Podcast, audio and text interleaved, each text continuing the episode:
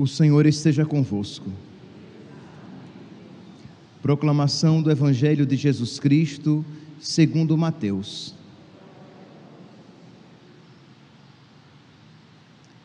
Naquele tempo, partindo Jesus, dois cegos o seguiram gritando: Tem piedade de nós, filho de Davi. Quando Jesus entrou em casa, os cegos se aproximaram dele. Então Jesus perguntou-lhes: Vós acreditais que eu posso fazer isso? Eles responderam: Sim, Senhor. Então Jesus tocou nos olhos deles, dizendo: Faça-se conforme a vossa fé. E os olhos deles se abriram. Jesus os advertiu severamente: Tomai cuidado para que ninguém fique sabendo. Mas eles saíram e espalharam sua fama por toda aquela região. Palavra da salvação.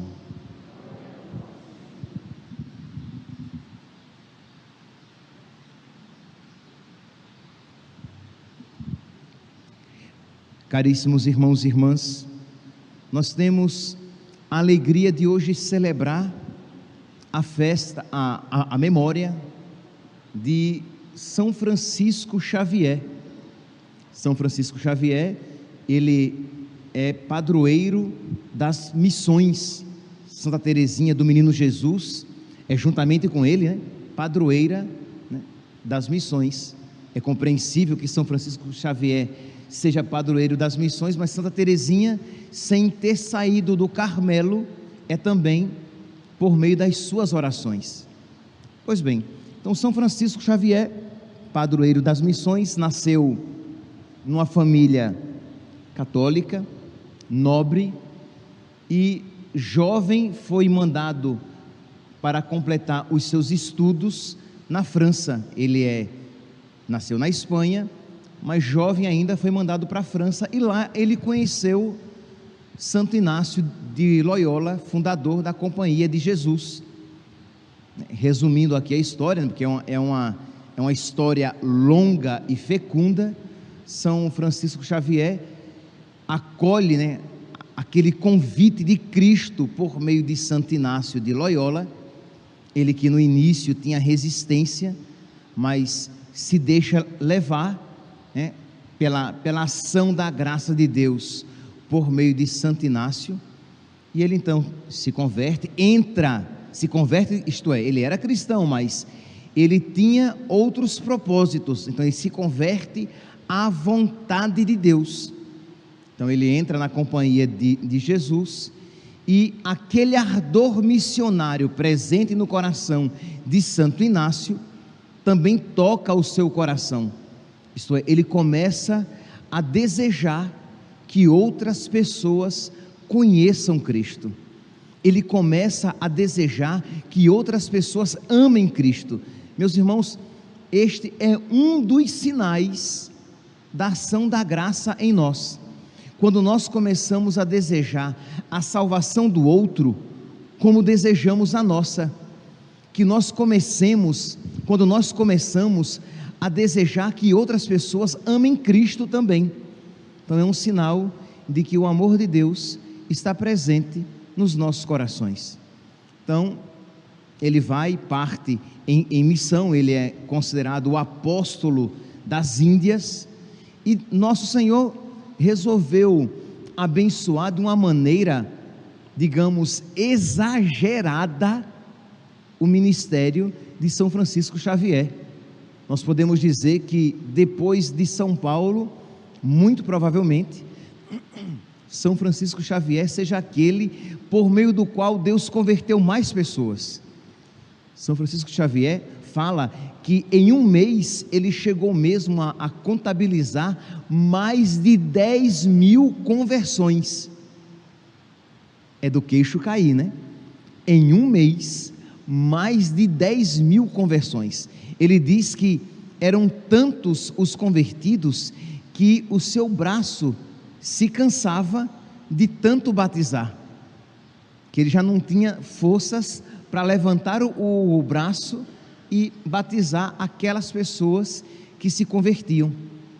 Ele dizia que se, se, se ele fosse dez e estivesse em dez lugares diferentes, não seria suficiente para pregar o Evangelho, para administrar os sacramentos para aquelas pessoas. Então, né, podemos aqui imaginar quão fecundo era o seu ministério.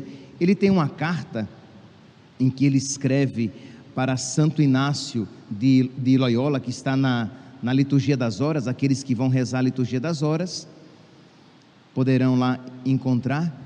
E ele diz assim que que ele não tinha descanso, que ele percorria as aldeias de neófitos. Neófitos eram aqueles recém-batizados. Então ele percorria as aldeias de, de neófitos para receberem os sacramentos cristãos que receberam os sacramentos cristãos há poucos anos. Essa região não é, não é cultivada pelos portugueses, já que era estéril e pobre, de modo que os cristãos indígenas lá, por falta de sacerdotes, nada sabem além de ser cristãos. Sabem que são cristãos e nada mais.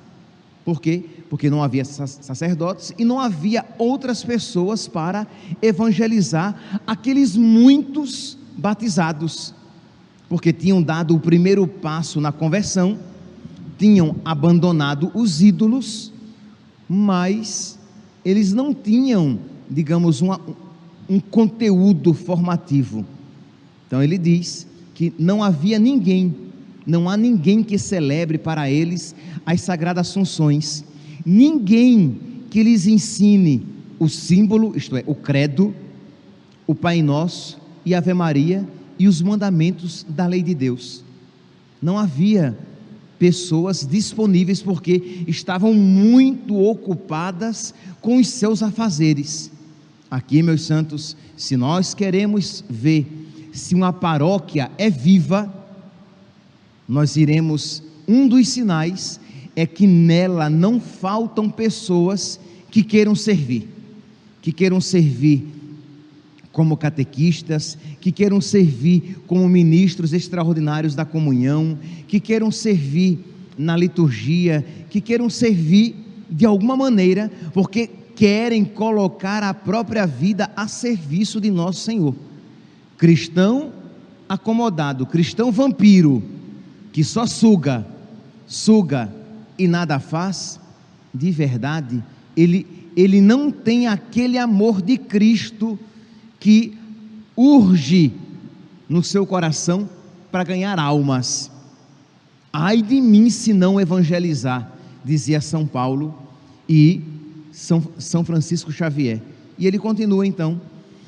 Ele diz que nessas paragens, nesses lugares, são, são muitíssimos aqueles que não se tornam cristãos simplesmente por falta, por faltar quem os faça tais.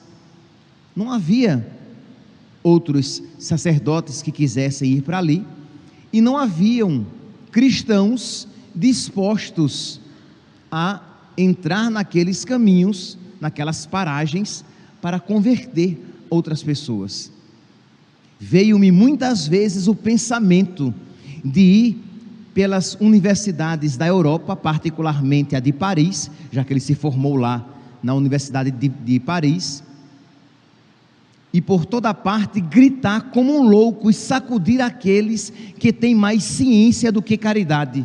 Isto é, sacudir aquelas pessoas que têm inteligência, mas que não têm caridade, clamando: ó, oh, como é enorme o número dos que são excluídos do céu, por vossa culpa se precipitam nos infernos, porque vocês não querem deixar o comodismo para evangelizar.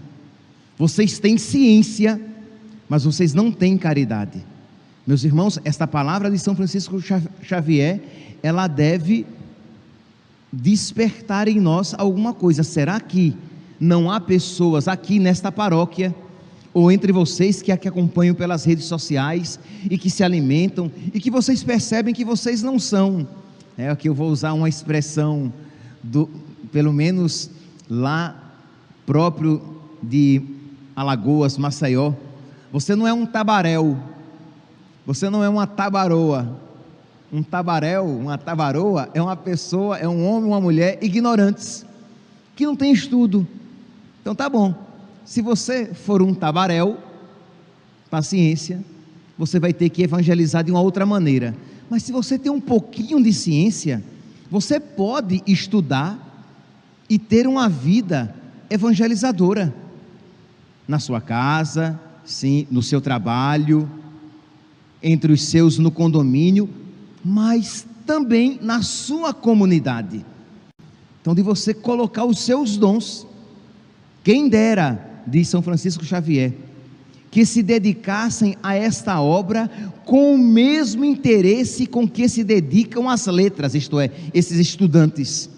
Quem dera que eles fossem tão dedicados à evangelização como eles são dedicados nos seus negócios, para que pudessem prestar contas da ciência e dos talentos recebidos. Isto é, vocês vão um dia prestar contas a Deus, porque vocês receberam dons e não colocaram a serviço da igreja.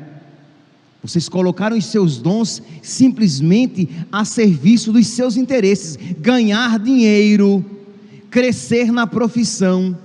Então você termina o seu dia e você vai colocar o restinho do seu tempo ainda para os seus negócios. O seu final de semana só é preenchido o com as suas preocupações com os seus negócios para ganhar dinheiro.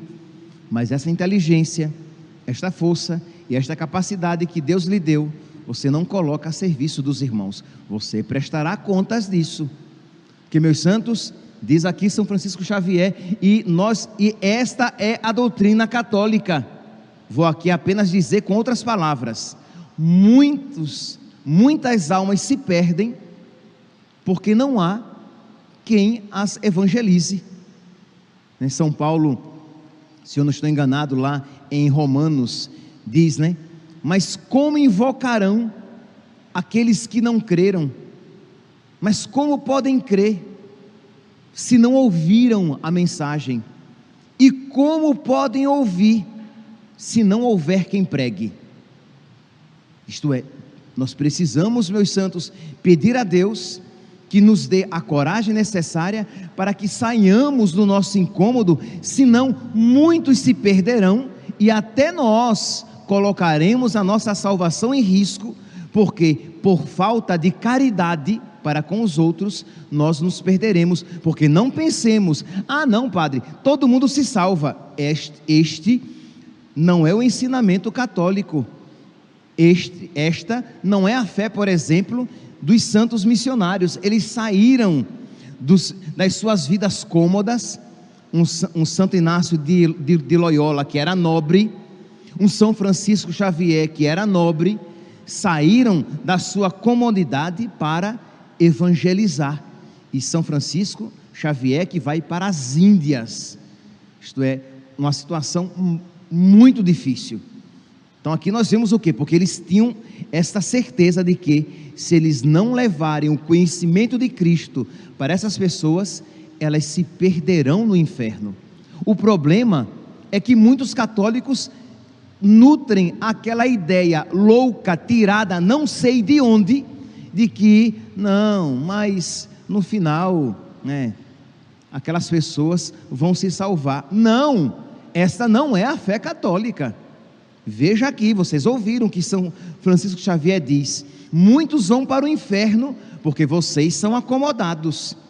Imagine o que é saber que familiares seus podem ir para o inferno porque você não se deu o trabalho de evangelizar, de que vizinhos seus vão para o inferno porque você nunca se deu o trabalho de sair do seu comodismo e falar de Jesus e falar da igreja de Jesus e falar a, a, a respeito dos santos, de Nossa Senhora, dos sacramentos, crianças no, no seu condomínio que você não tem certeza se aquelas crianças são batizadas, se receberam a primeira Eucaristia, mas você nem sequer se preocupa de perguntar àquela sua vizinha fulana. Eu sei que, que, que, que você entre aspas, com muitas aspas, que você é católica, né? Eu vejo na, na, sua casa um, um, crucifixo, eu vejo um santinho de Nossa Senhora grudado lá no carro, no seu carro. Então você é, é católica, né? Não é católica, mas é o gancho, né? Então você não tem ido à missa. O católico precisa ir à missa pelo menos aos domingos. Você tem se, se confessado? Você é casada na igreja? Não? Ah, eu vou ajudar você. Eu conheço lá o padre lá na minha igreja. Aí você vai e vai aperrear o padre, querendo Deus Pai Todo-Poderoso. E o padre vai dizer: fale com a secretária, veja lá quando é que terá o próximo curso de, de noivos. E você leva a sua amiga, o seu amigo para se confessar. Quer dizer, você é apostólico, você quer a salvação dela, a salvação dele, como você quer a sua salvação. Nós precisamos ser apostólicos. Nós precisamos ser missionários. Nós não podemos ser acomodados, porque muitas vezes a nossa salvação depende da nossa apostolicidade. Se nós não formos apostólicos, nós não seremos instrumentos de salvação para aquela pessoa e também nós não nos salvaremos. Então precisamos ter essa essa atividade missionária. Por exemplo, agora, nesse período de advento, preparação para o Natal, vamos lá fazer a novena de preparação para o Natal. Você vai, convida algumas famílias, duas, três, na sua rua, mas de preferência, famílias que não frequentem a igreja Entendeu? Você não vai chover no, no, molhado. Se aquela pessoa já vai à igreja, você pode até chamá-la para acompanhar você, mas tem que chamar pessoas que não vão à igreja. Aí vocês fazem aquela novena, e aí vocês todos vão o quê? Com uma velinha, pega um copo descartável, olha aqui, é, tutorial de, de novena de Natal. Pega um copinho descartável, fura né, o fundo do copinho descartável, põe a vela para não apagar, acende as velas e durante aquela novena na rua, no estacionamento do condomínio, público, algo público, para que outros vejam e, e vão se perguntar: o que, é que eles estão fazendo ali? Ah, eles estão rezando.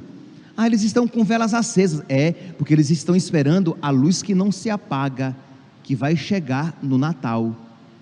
E aí, rezando uma, a, a, a novena, ou rezando o Santo Terço, unindo-se a Nossa, Senhora para se preparar para o Natal recebi e não estou ganhando nada com isso, tá? Mas esse livrinho aqui de novena de, do Santo Natal, de preparação, vale a pena, quem quiser depois procurar, Sancta Crux, você pode adquirir, ou um outro livrinho de, de novena para o Natal, e você fazer ali na sua rua, no seu bairro, no seu condomínio, no seu prédio. Mas precisamos ser apostólicos, não podemos ser acomodados. Pois bem, só que, não obstante tudo isso, não obstante o, o, trabalho de São Francisco Xavier, as pessoas que eram batizadas, que davam o primeiro passo na conversão, ele percebeu que muitos, não poucos, começavam a desanimar. Por quê? Pelo contratestemunho dos portugueses. Imagine os indianos que tinham sido é, evangelizados, na grande maioria, pelos portugueses, os indianos viam que os portugueses não viviam conforme a fé. Quando São Francisco Xavier conseguia muitas vezes a conversão de aldeias inteiras, a primeira coisa que ele mandava fazer era destruir os templos pagãos e quebrar os ídolos. E eles faziam isso.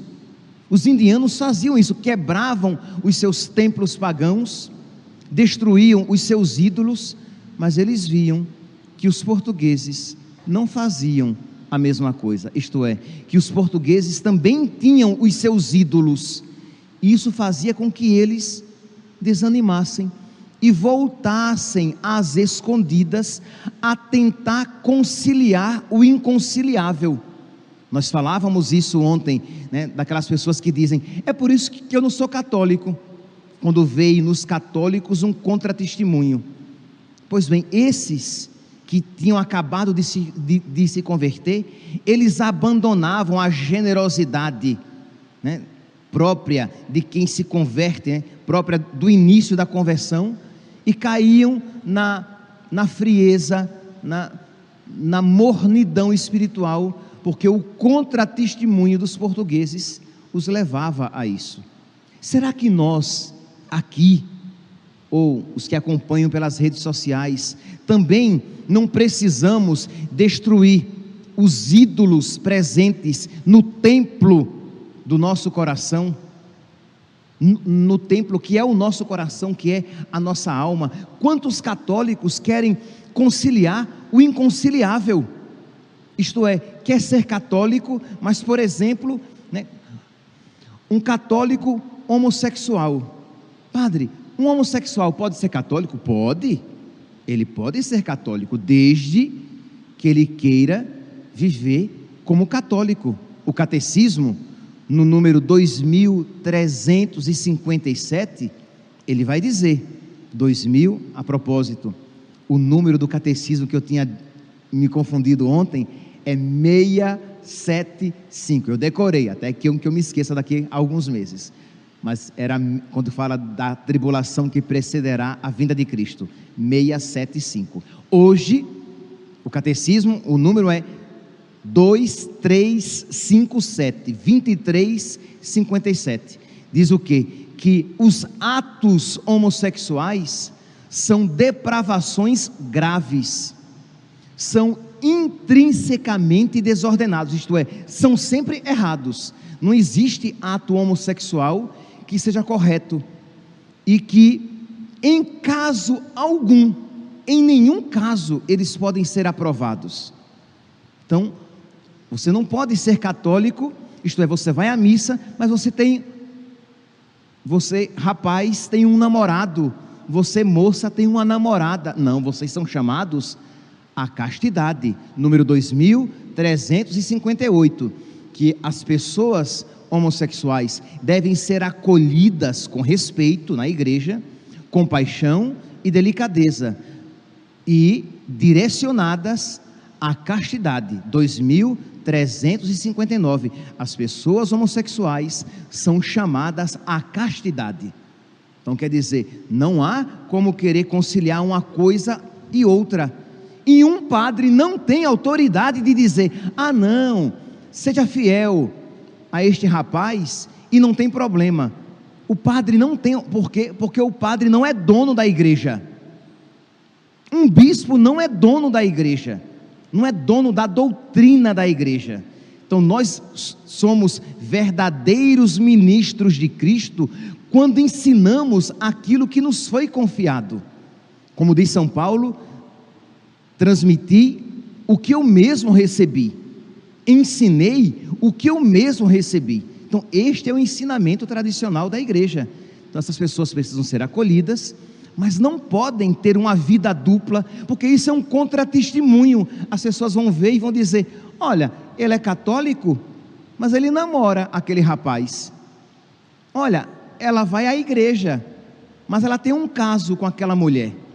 Isso é um escândalo para as pessoas. Então, o católico, ele precisa ser e parecer católico. Então, também na sua maneira de se vestir, nos lugares que ele frequenta, um católico não pode parecer um pagão. Ele não pode viver a sua fé simplesmente. É claro que a fé precisa, primeiramente, brotar do interior, mas do interior precisa transparecer. Não pode ser apenas uma fé escondida. Que os homens, lembram de ontem, Mateus capítulo 5, versículo, não vou lembrar? Que os homens vejam as vossas obras e glorifiquem a Deus que está nos céus. Mateus, capítulo 5, versículo 16, 17, mais ou menos isso, é no finalzinho do sermão das bem-aventuranças. Que os homens vejam as nossas obras. Então nós precisamos dar um bom testemunho para que isso anime outras pessoas à fidelidade na fé e não desanimá-los.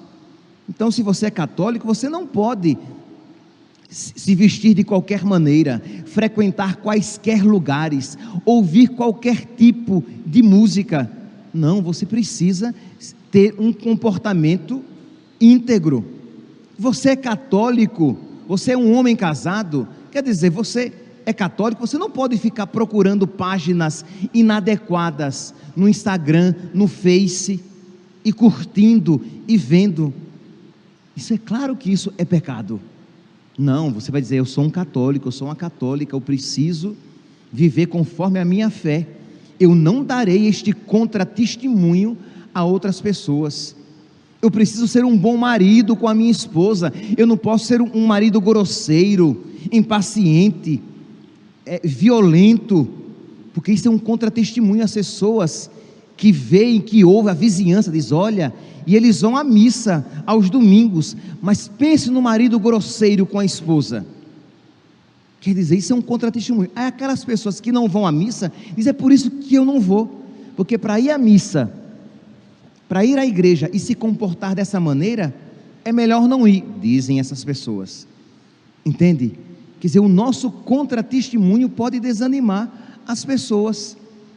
Você é, é católico e você frequenta a maçonaria, você frequenta a umbanda, o espiritismo, não pode.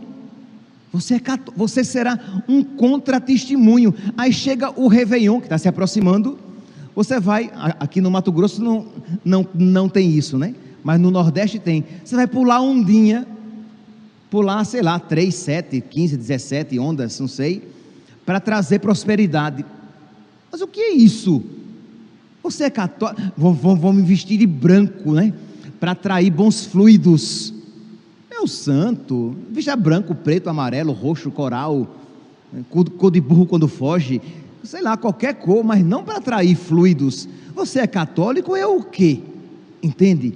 Então a sua atitude pode o que? De alguma maneira desestimular o que os outros que gostariam até de alguma maneira né, de ver um bom testemunho em nós para se animar na fé. De modo que neste dia de São Francisco Xavier, pense você, quais são os ídolos e os apegos na sua vida que são um contra-testemunho para as pessoas? Se são roupas, queime-as, porque o que não pode vestir um católico não pode vestir ninguém queime-as.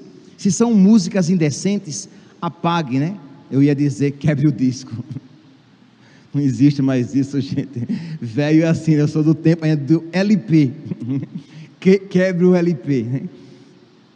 E o CD, ninguém mais tem LP, nem, nem tem CD, né? Então delete as músicas, apague as músicas. Não farei mais isso, porque eu não quero ser um contratestemunho para as pessoas. Você é casado, eu, eu serei um bom esposo, porque eu quero, por meio do meu testemunho com a minha esposa, com o meu marido, com os meus filhos, eu quero ser um testemunho de uma boa esposa, de um bom marido para as outras pessoas. Então, pedir esta graça e se esforçar. Eu quero ser apostólico e vou fazer alguma coisa, por exemplo, neste período do advento, em preparação para o Natal, para que alguém mais conheça que o Natal é Jesus não é Papai Noel. Natal é Jesus, é o Filho de Deus que veio nos visitar. E eu tenho certeza, meus santos, que este ato de levar Deus para as pessoas também trará Deus para a sua vida. E este ato, sem sombra de dúvidas, será muito fecundo e muito bom como preparação para o seu advento. Que São Francisco Xavier interceda por nós, para que sejamos na nossa vida apostólicos missionários. Louvado seja nosso Senhor Jesus Cristo, para sempre seja louvado.